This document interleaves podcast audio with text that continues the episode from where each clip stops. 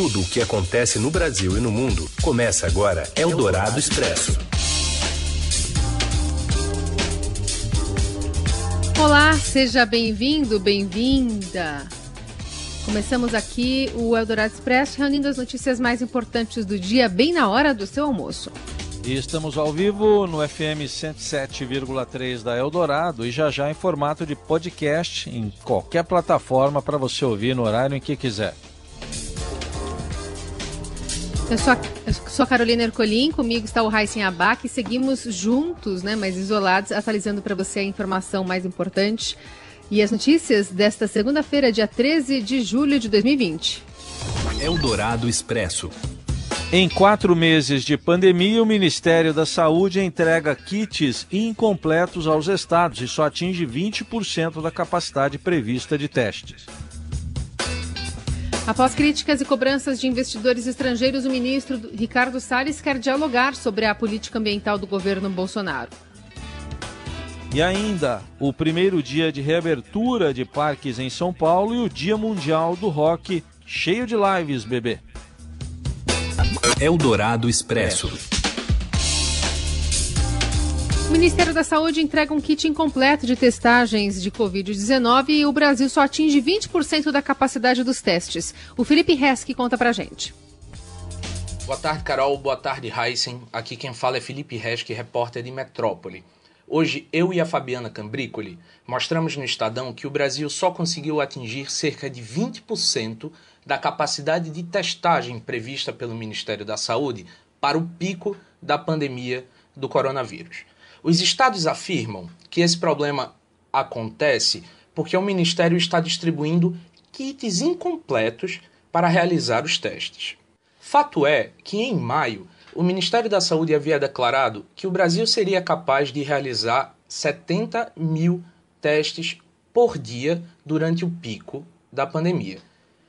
Em junho, embora o país tenha de fato confirmado o maior número de casos e de óbitos por Covid-19, a gente fechou o mês com uma média de 14,5 mil testes por dia, o que dá um pouco mais de 20%.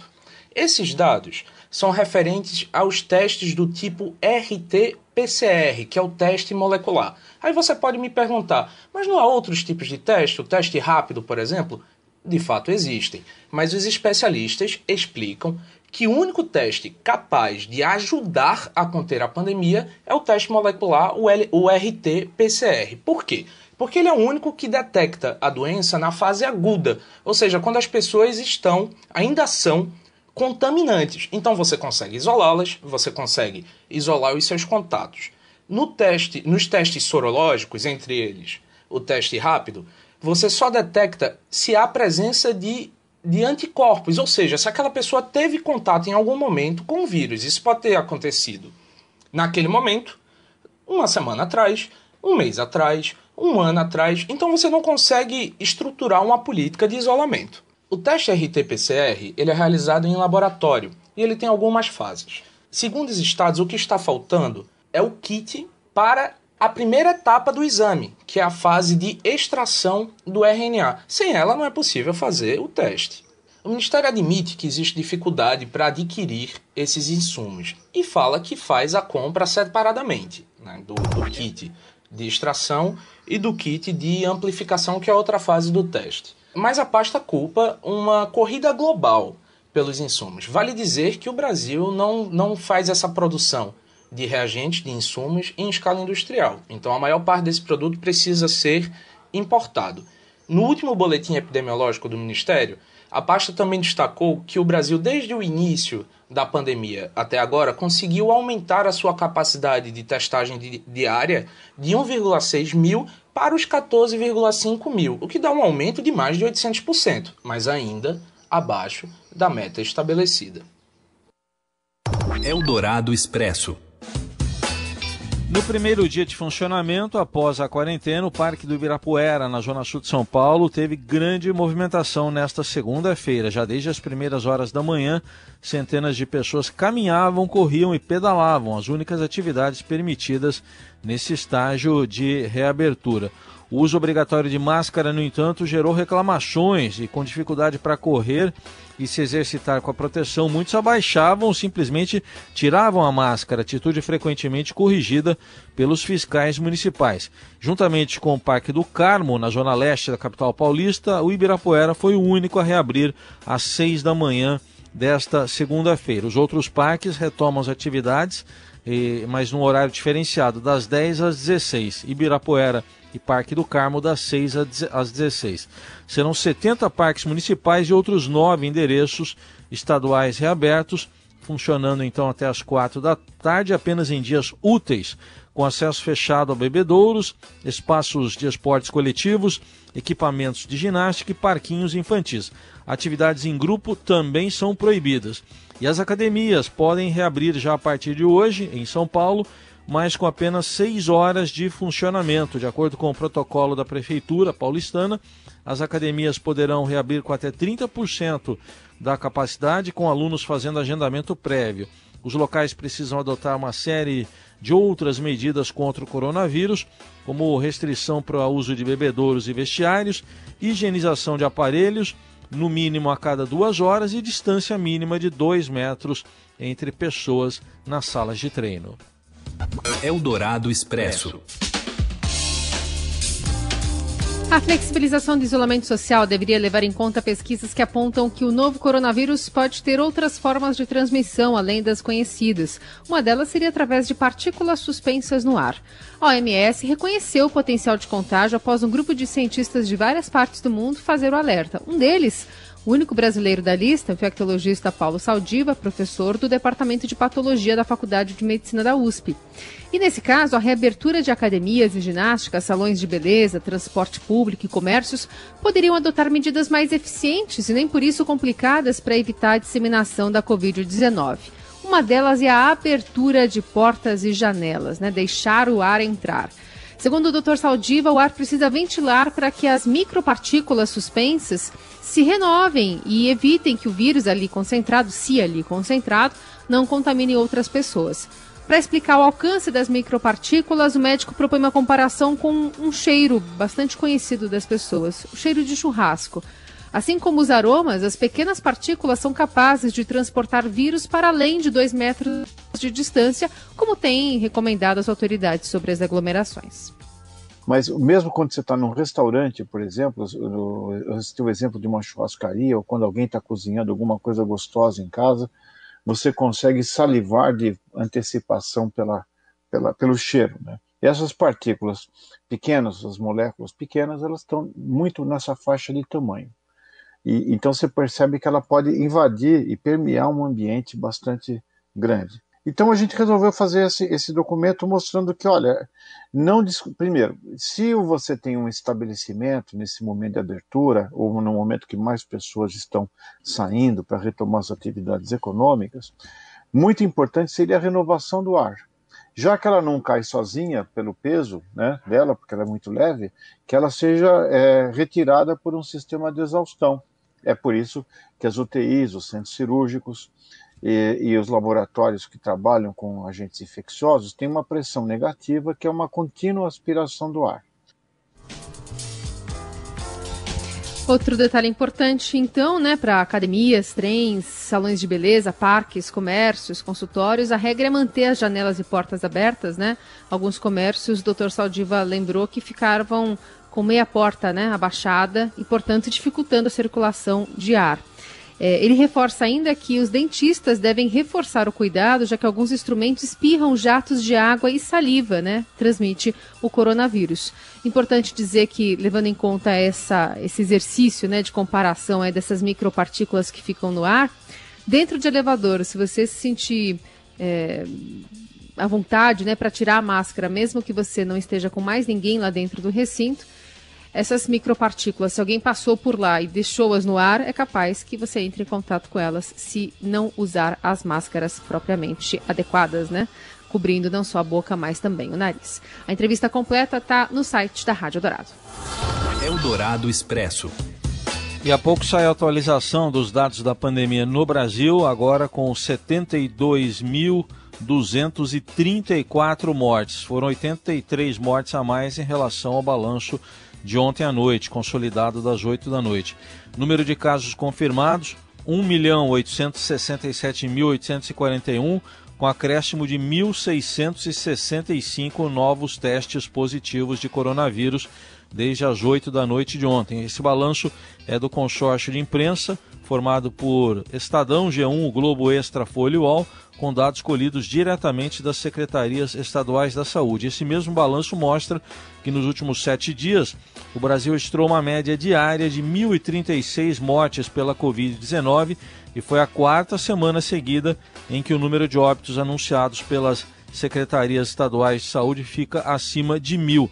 Então agora o, o consórcio de imprensa calcula uma média móvel de ocorrências, levando em conta sempre os dados dos sete dias anteriores. Um novo balanço, já consolidado com os dados fechados desta segunda-feira, será divulgado às oito da noite. Eldorado Expresso.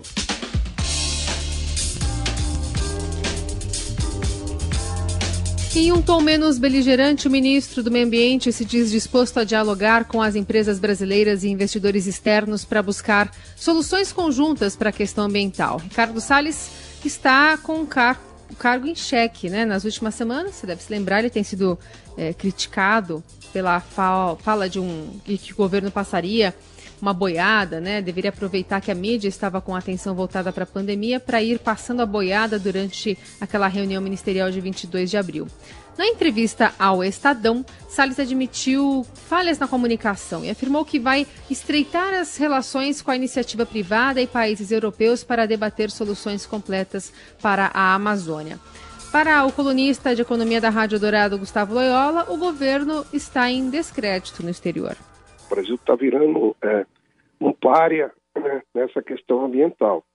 E no momento em que os investidores internacionais, né, é, os consumidores, enfim, as empresas estão cada vez mais é, é ligadas à questão ambiental, né, é, o Brasil está é, dando uma demonstração aí de pouco caso em relação ao tema e principalmente isso chama atenção, né, porque o Brasil tem é, recursos é, é, naturais é, imensos, tem a Amazônia, né, tem, tem sob a sua guarda aí uma parte importante do patrimônio global em termos de meio ambiente e está agindo de uma maneira absolutamente equivocada nisso, a, é, a começar pelas, pelas atitudes do governo, do ministro, né?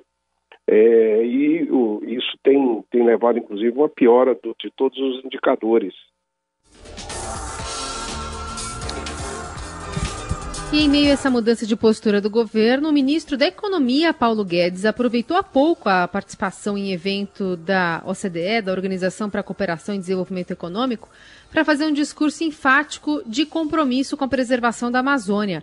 Após pressões de diversos investidores, o governo tem tentado mudar essa imagem, né, como disse o próprio Ricardo Salles no Estadão de hoje. Guedes, nesse discurso, disse: se há excessos e erros, corrigiremos, ou melhor dizendo, não aceitaremos o desmatamento ilegal e a exploração ilegal de recursos, completou o ministro em participação da cúpula ministerial virtual da OCDE. Além da pressão de investidores, um grupo formado por ex-ministro da Fazenda e ex-presidentes do Banco Central também divulgou uma carta para cobrar mudanças na política ambiental do governo de Jair Bolsonaro. O próprio vice-presidente Hamilton Mourão foi escalado para tentar amenizar a pressão, se reuniu com 10 grandes fundos internacionais na semana passada, sem a participação de Guedes.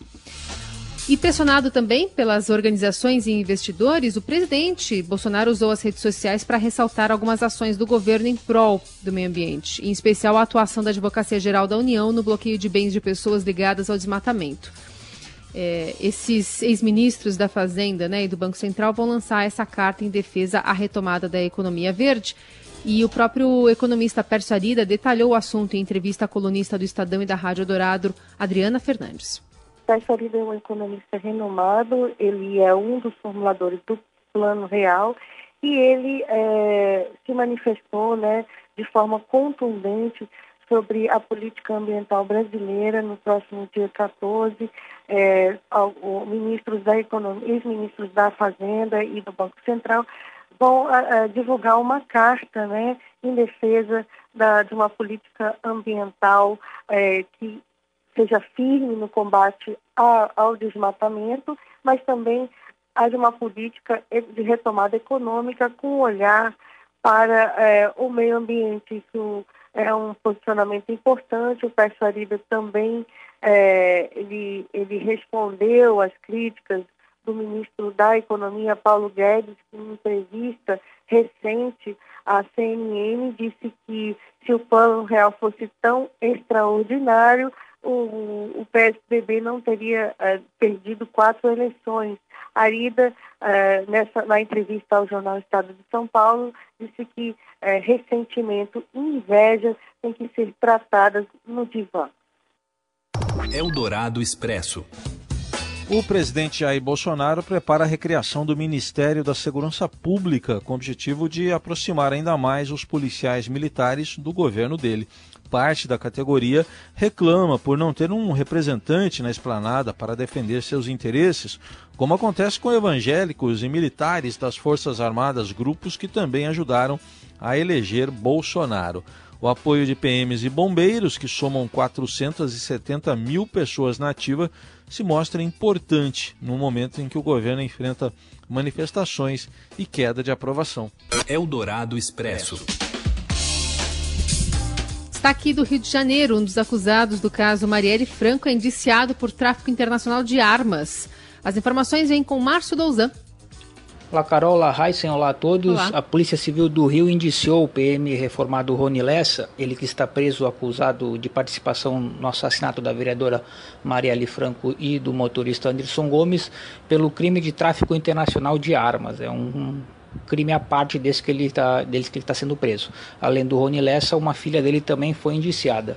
É, segundo a delegacia especializada em armas, munições e explosivos, a Desarme, Rony Lessa e sua filha traficam armas desde 2014.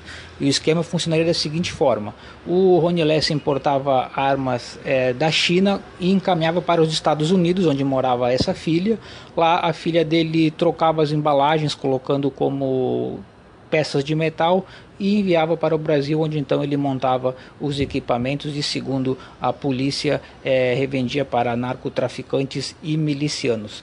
O, a polícia em civil in, concluiu o inquérito e está encaminhando agora para o Ministério Público do Estado. Era isso, abraço a todos. Eldorado Expresso. Uma boa notícia nesse tempo de coronavírus. Uma brasileira criou bolsas de estudo emergenciais em meio à pandemia.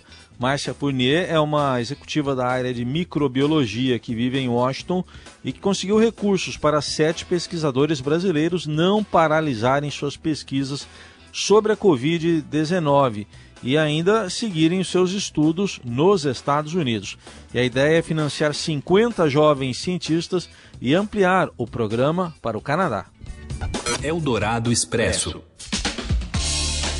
Campeã olímpica de vôlei Tandara tem vitória na justiça por direitos ligados à gravidez. E quem conta a história é o Robson Morelli. Olá, amigos! Hoje eu quero falar da jogadora de vôlei, a Tandara, campeã olímpica. Ela moveu uma ação contra o Praia Clube, o time lá de Uberlândia, e ganhou na justiça, abrindo aí uma marca para as mulheres do esporte de modo geral. Vou explicar a situação. A Tandara, em 2015, ela estava grávida é, e o clube, é, o Praia Clube, é, decidiu é, romper o seu contrato. Não rompeu o contrato, mas não quis pagar os direitos de imagem para a jogadora porque ela ia ficar fora. Pagou uma pequena parte ínfima do salário mensal dela é, antes de ela pedir as contas é, para sair porque não estava suportando, não estava aguentando essa situação. Então ela estava grávida, o clube não quis pagar e ela foi para a justiça buscar os seus direitos. Depois de um longo tempo, a Justiça do Trabalho decidiu em favor da jogadora. Isso mesmo, o clube vai ter que pagar os direitos de imagem daquela época, corrigidos e ela, mais, mais do que ganhar o seu próprio dinheiro, ela abre uma brecha para as mulheres de todas as categorias esportivas e não somente do vôlei, né? Mulher, mulher que está esperando filho, mulher que vai ter que parar por um período e depois vai voltar é, à atividade, é, não, não pode ser problema para ninguém no esporte. E ela fala exatamente isso. A minha conquista é uma conquista para as mulheres atletas, é uma conquista que representa o esforço é, da mulher no esporte. Então, é, ela, ela diz que não é que não é por causa da gravidez, por causa dessa paralisação, é que um clube deve romper o contrato, deve diminuir salário, enfim, deve ter é, provocar algum prejuízo para atleta. Então, essa história está é, no portal do Estadão, é uma história bacana. Tandara é uma jogadora de 31 anos hoje, vai defender o Osasco na liga e por, por sua. Ela era a primeira atleta que foi atrás desses direitos é, sobre, sobre a gravidez, né? Então bacana isso, bacana, legal. É, hoje a filha dela, Maria Clara, tem quatro anos é, e ela ganha é, uma condição bacana, ela recupera um, um dinheiro perdido é, e mais do que isso ela abre é, caminhos é, de uma nova legislação, quem sabe, sobre esse assunto. Bacana, é, parabéns para Tandara que foi atrás dos seus direitos. É isso, gente. Falei, um abraço a todos, valeu! Eldorado Expresso.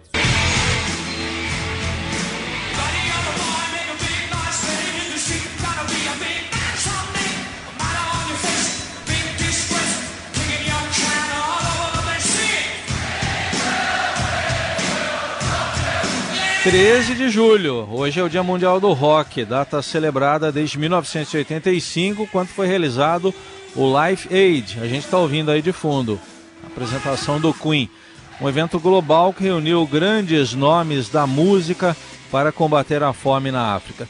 Mas neste ano a celebração será diferente, sem os tradicionais espetáculos de tributo.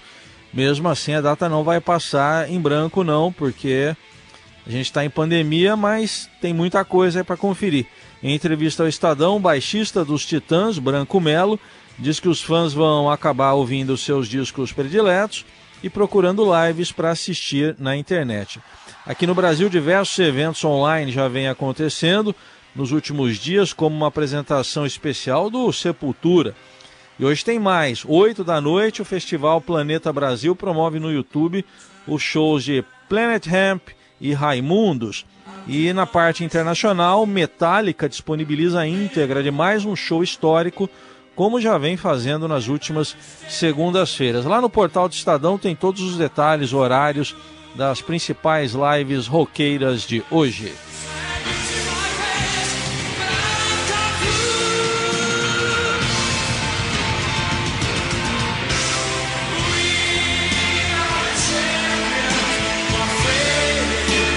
E assim, com todas essas dicas, vamos encerrando o Adorado Expresso desta segunda-feira. Desejando para você uma ótima semana e prometendo, amanhã estamos de volta.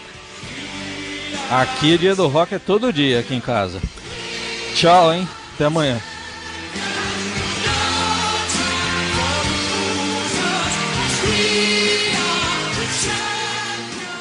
Você ouviu Eldorado Expresso tudo o que acontece no Brasil e no mundo